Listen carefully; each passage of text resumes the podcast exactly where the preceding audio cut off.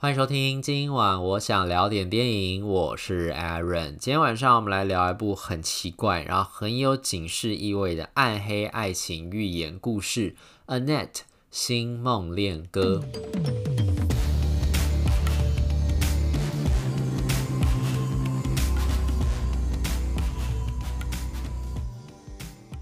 看《星梦恋歌》的时候，其实刚好就是台湾最近正好就爆出了某一位女女性的立法委员，然后跟她的前任的恐怖情人的家暴案浮上台面嘛，所以大家又开始在讨论，就说，哎，家暴的恐怖，然后还有这种爱情里面遇到恐怖情人。或者是你在错的时间遇到错的对象的时候，可能会带来什么样非常严重的后果。而有时候呢，就通常我们一般都说爱情可能带给人正面的良善的力量，但其实这种爱错人或者是遇到错的对象的时候，常常就是会变成爱情的毁灭力量。而且有时候也不只是在这段感情当中的当事人双方，或者第三者或第四者而已。有时候是甚至你自己的家人、你的朋友都可能会殃及无辜的这种感觉。所以其实呢，心。《梦恋歌》这个故事在讲的，我觉得它比较像是那种在讲说爱情的毁灭力量到底有多可怕。然后呢，这个片子我其实一开始我第一次看的时候，我并没有觉得非常非常的喜欢。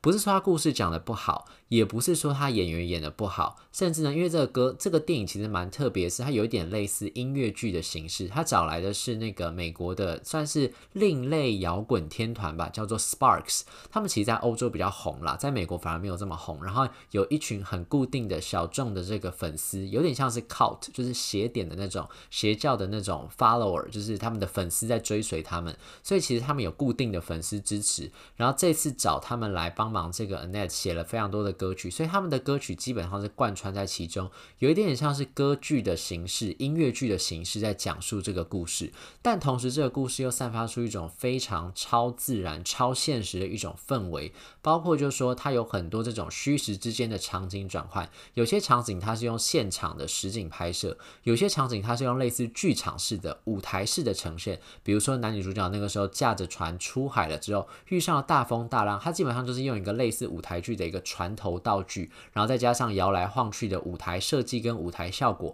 然后后面的那个呃整个大浪的这个景象，就是用这个投影幕来呈现，然后甚至水泼上来的时候，就是可能旁边有工作人员负责把水泼上来，是这样一种呈现方式。但有些地方它又是用直接实景拍摄，比如说他们所居住的豪宅，就直接在那个地方，就在那个。房子里面进行拍摄，但是又有另外一个很奇妙的地方，就是这两位的呃男女主角，他们的小朋友，他们生下来的那个女儿，又是在这个，也就是这个片子的这个英文片名里面讲那个人名 Annette。这个 Annette 呢，又不是一个真正的小女孩。虽然说她到故事最尾巴的时候有变成一个小女孩，但是她其实有一个寓意的。她在故事的中间其实并不是一个活生生有血肉的小女孩，是像《木偶奇遇记》的那样子的一个小女孩。所以整个。风格你就觉得很奇怪，到底是什么意思？然后包括那个时候小女孩其实还没有让观众真的很认真的看到她的长相的时候，她其实，在爸妈怀中的时候，她就是一个人偶状的一个假婴儿样子。然后可是同时，我们的主角在镜头前面又是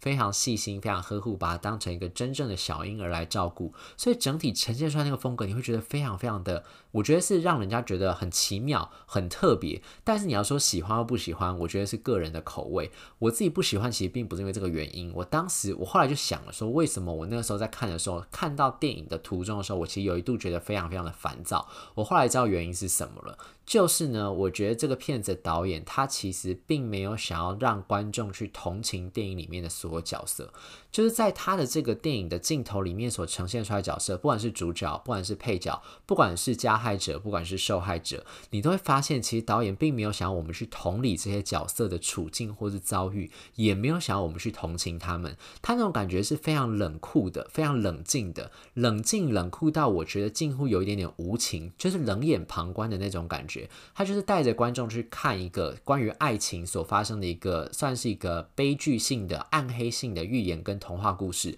但是他并没有跟你说这里面哪一个角色其实本身是本性良善的，他们是值得拯救，他并没有，他有一点像是就说，你看这些人其实就有一点点咎由自取的那种感觉。我甚至觉得看到后面，你会觉得他有一点带有一种善笑式的方式，就是会让你觉得说这些角色基本上就是咎由自取，他们是自己一步一步把自己推向毁灭。灭的深渊深渊，而不是他们自己是不是真的有什么难言之隐，或是他们有什么结构性的一些错误，让他们没有办法控制而走向灭亡。这种感觉有一点点像是那个时候，二零一四年的时候在看《控制》的时候。David Fincher 他在《Gone Girl》那个里面，他所拍的 Ben Affleck 演的那个角色，还有 Rosamund Pike 演的那个角色，其实有一点这种感觉。虽然说那个片子整体的情节真的是峰回路转，让人家觉得非常的惊艳，没有错。可是他整体呈现出来感觉，就的确就像造就那个里面那个律师离婚律师 Tyler Perry 就说的：“哇，你们俩真是绝配，你们这对夫妻真的是绝配，就是一个渣男配上一个疯女，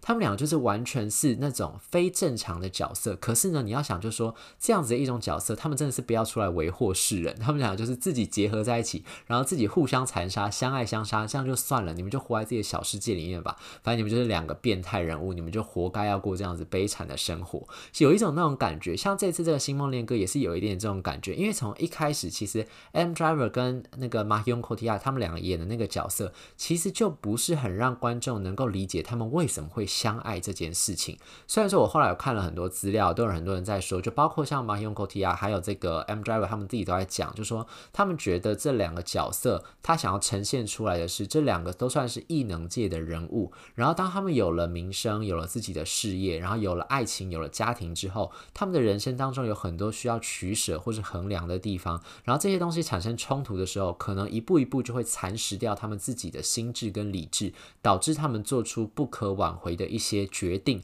甚至可能会消磨彼此的爱，然后到最后变成呃，有点像是怨恨对方、埋怨对方。那种感觉，互相消磨对方的感情，最后导致了这种悲剧。他们想要呈现出来这种效果，可是我自己在看的那个时候，我并没有这种感觉。我反而会觉得说，他们俩根本从一开始就是一个错误的结合。因为像 M Driver 演的那个角色，他演的就是一个非常有才华的这种呃，算是呃喜剧演员吧，有点类似 stand up comedy 的那种 stand up comedian 的那一种喜剧演员，就脱口秀的喜剧演员。然后呢，他有一点点像是他的那种笑话都是非常非常的机智没有错，可是会游走于就是在那种可能是你会觉得他好像有一点三分呃七分玩笑三分真，他可能认真的想要讲出他的愤怒的那种感觉。像 M Driver 的这个角色，在这次《星梦恋歌》里面这个角色，你就可以确定，你就可以感觉到，就说对这个角色是有一种愤怒在的。可你不知道他愤怒是什么，你不知道他到底是对他自己的事业感到愤怒，还是对于这整个社会现状感到愤怒，还是什么东西让他愤怒？你没有办法知道。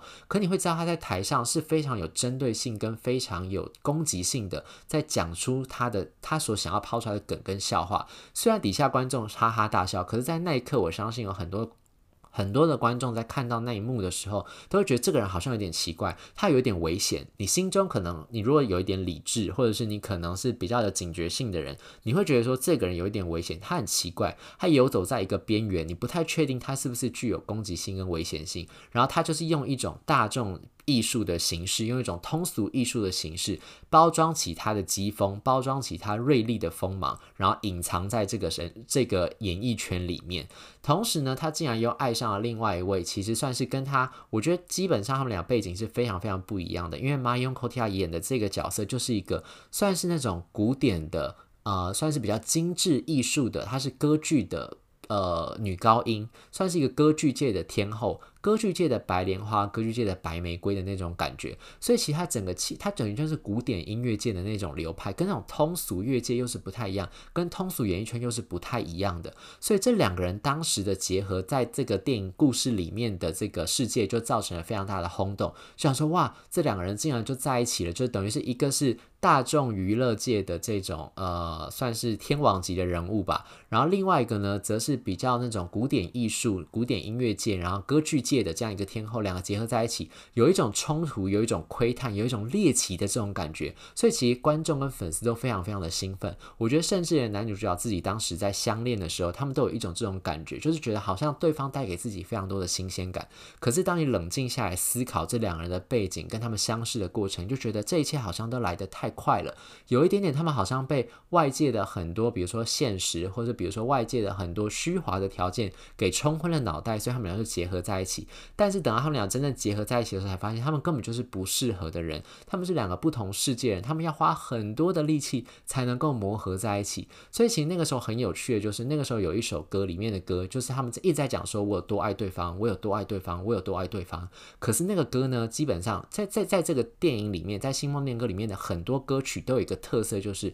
他们会一直重复类似的歌词。可是重复类似的歌词的时候，你观众在看的时候，你可能会有一点点觉得，为什么他要一重复讲这些话？他到底是要表达他的情绪，还是其实他是透过不断重复的歌词，在说服这个角色自己要相信他所讲出来的话？这是很好玩的，因为那个时候我在看的当下，我其实有一点点不耐烦的地方是，我会觉得你为什么要唱这么多次？后来我想了之后才发现，哦，他要唱这么多次的原因，就是因为角色连他们自己都不相信他们自己在说的话。比如说他们两个那个时候相爱，在相恋，甚至到最后结婚的时候，他们中间有一段过场，在一直在唱的一首歌，就是我们很相爱，我们很相爱，我们很爱对方，我们很爱对方。可是你也知道，就大家都知道，就是爱这件事情并不是用讲的，爱是要用表现的，爱是要用做的。所以你一直在讲我很爱对方，我很爱对方，其实我也没有任何意义的，你只能骗自己，或者骗正在被爱情冲昏头、冲昏脑袋的那个对象而已。所以包括在在这个电影里面，他们也有很多这个呃，那个时候前半段其实就有蛮激烈的那个床戏，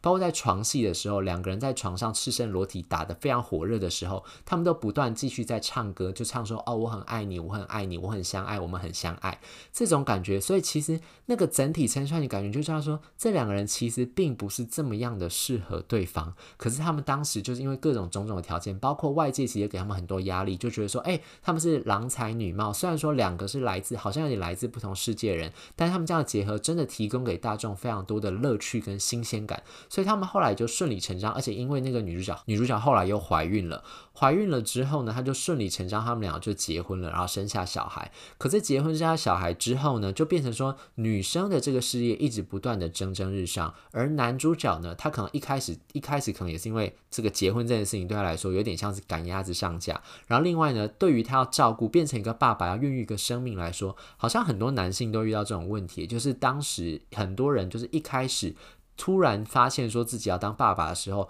好像跟女性相比是比较难接受这个身份的。所以那个时候，其实 M. Driver 演的这个男主角，他对他来说其实也是一个非常大的冲击。所以他变成说，他当时的家庭跟爱情对他来说都造成了不小的影响。而后竟然就影响到他的那个事业，所以也变成说，哎，他刚好我觉得也是遇到一个瓶颈啊，就是写那种喜剧段子人其实很难，就是你没有办法，你可不一定能够每次都出产这么好玩的段子，而且甚至呢，很多脱口秀，大家之前像之前台湾也有很多嘛，脱口秀界也有非常多的呃风风雨雨啊，闹过很多的事情，就知道有些时候只是可能说大家在界定说关于喜剧或是玩笑话的界限在哪里的时候是比较难拿捏的，所以 M Driver 演的这个。喜剧演员呢，他后来在脱口秀上讲出来笑话，就越来越少人去笑，然后越来越多观众觉得他讲的话是不合时宜的，甚至觉得他讲的话有一点可怕。然后呢，他这个角色还被很多的这个剧场的幕后、幕前幕人员，就跟之前 Me Too 风波的时候一样，幕前幕后女性就开始指控他，就说他是一个色狼，他是一个 predator。这个片子其实最主要描绘出 M Driver 这个角色，我觉得他的核心就是他根本就是一个 predator。像我刚才说，他不是一个呃很愤怒的人物嘛，他很愤怒。至于他其实就会有一种攻击性，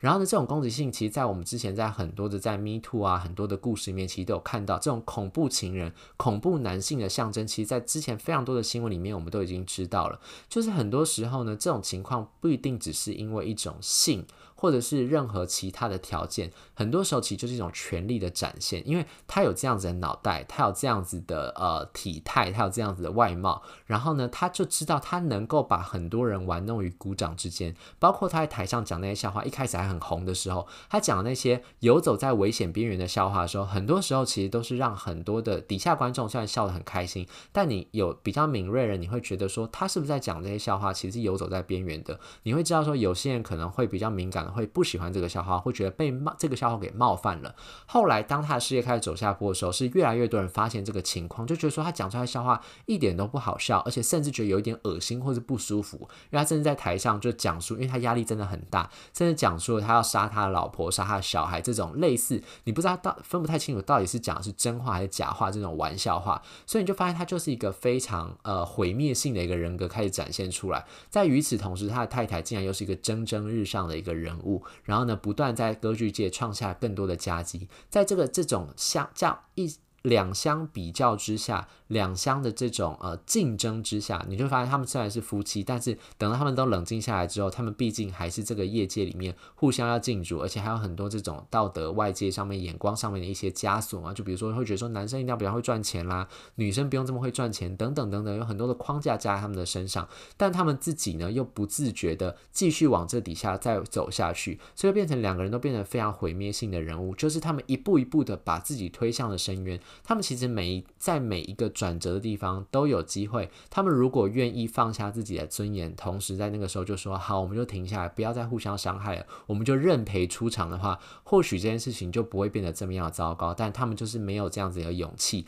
甚至在这个故事里面，就是每一个人都是低着头，按照命运的安排，一直不断的往下走下去。所以每个人到最后都走向了非常悲惨的一个结局。所以不管是主角还是配角，到最后都面临，就是因为这两个人错误的。结合之后，连带出来，就像那种水波，像波纹涟漪一样，不断的扩张、扩张、扩张之后，就变成一个非常毁灭性的寓言故事。以上就是今天想跟大家分享的这部电影。如果对这节节目内容有任何意见，欢迎留言或者上 Instagram 搜寻电影轮三私讯小盒子，让我知道。今晚我想聊点电影，我们下次再见，拜拜。